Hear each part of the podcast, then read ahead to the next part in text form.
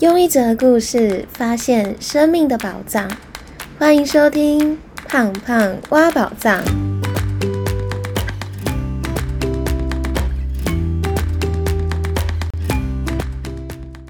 Hello，我是胖胖。你知道我们在人生路上啊，如果能够得到别人的力量的帮助，其实，在很多努力的时候是可以有更多更多机会能够成功的。那你知道吗？我们人有三种力量的来源。第一种呢是自己努力得来的力量，那第二种呢就是别人给予你的力量，这种力量可能包含你的家人、朋友或者是贵人。那第三种呢就是得到上天或者是宇宙的力量。所以对于我们想要努力的目标，除了可以靠自己努力之外呢，有时候在面对不同的挑战的时候，能够得到别人的帮助和力量，也就是我们所谓的贵人相助，或许可以帮助你在面对不同问题的时候，能够帮助你突破人生的关卡。所以呢，我今天想要跟大家分享，我怎么从大学以前是一个人缘很差，到现在可以结交不同的朋友，而在人生路上遇到许多贵人相助的三个心法。那会想要分享这个主题，主要是因为我在八月底的时候确诊。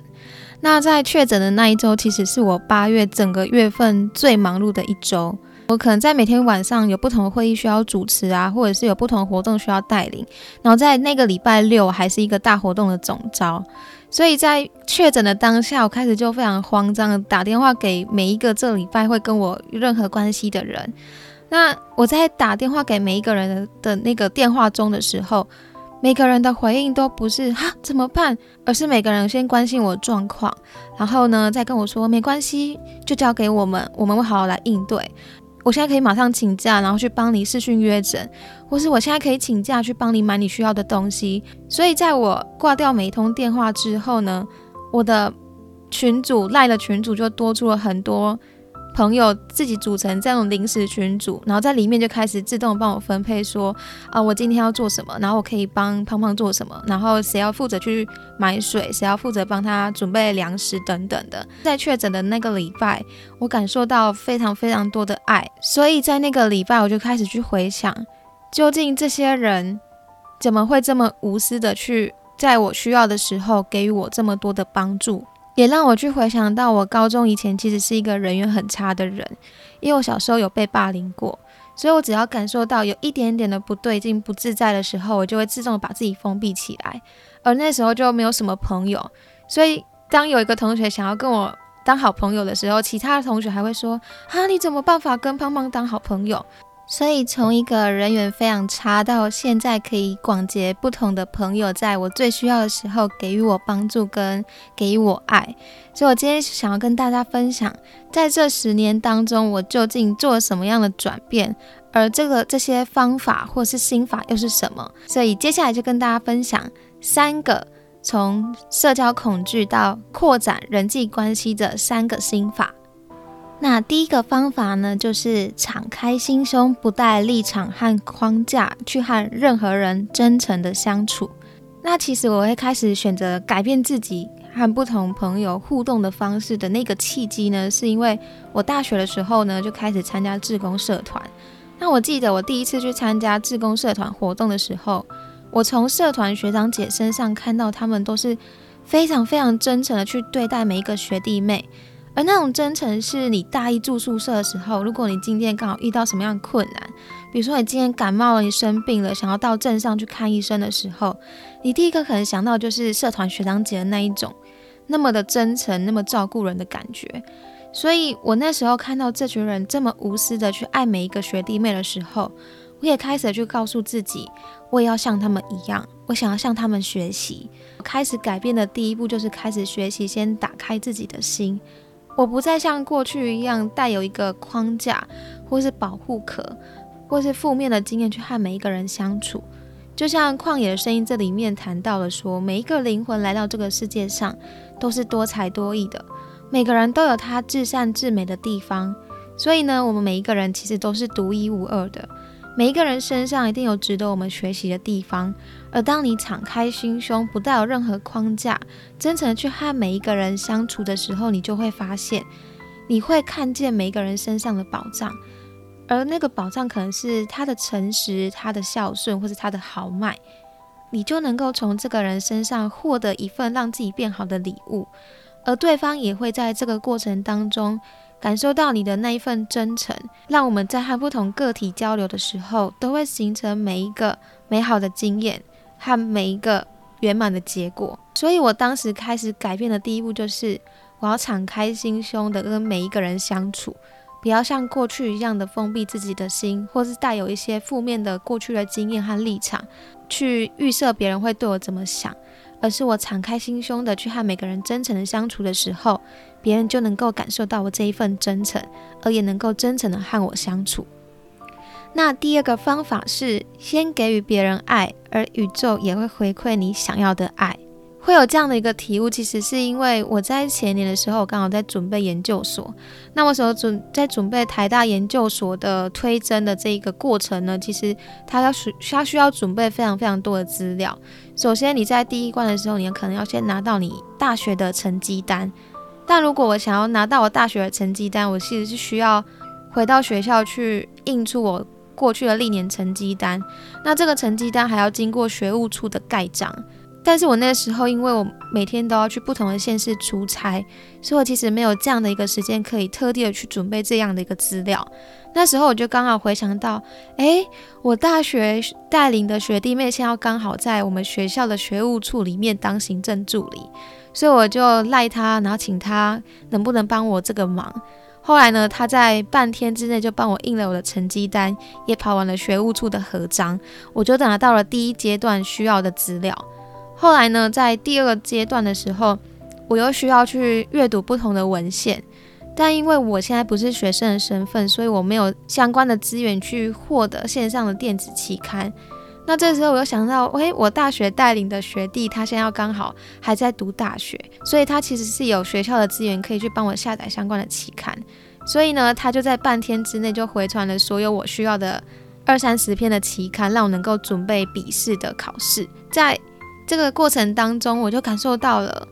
我在过去的时候，我真诚的去爱每一个学弟妹，去教导他们，给予他们在带领社团或者是在学业过程当中所遇到的困难，去帮助他们去突破任何的关卡。而在我人生过了几年，我们可能已经五六年没有联系了，或者已经五六年没有见面了，但在我人生未来路上需要他们帮助的时候。他们也出现来帮助我度过这个关卡，所以在这个过程当中，就让我感受到一件事情：当你需要别人怎么样爱你的时候，你就要先给予别人什么爱；当你想要有贵人相助的时候，你就应该先成为别人的贵人。所以宇宙的循环就是这么的神奇：当你给予别人什么时候，宇宙就会回馈你什么；当你给予别人正向的爱。而在未来的人生路上，你也会遇到不同的人，给予你适当的帮助，去陪伴你度过你现在的关卡。所以，第二个方法就是，当你想要别人怎么爱你的时候，你就先学习这样的去爱别人。而在未来的路上，宇宙就会回馈你想要的爱，或许还会在这过程当中得到更加圆满丰盛的爱。第三个方法是，给予什么其实不重要。而是你在给予的时候，你内心真实的感受是什么？接下来你可能就会询问说：“那究竟我要给予别人什么？我究竟要怎么去爱别人？”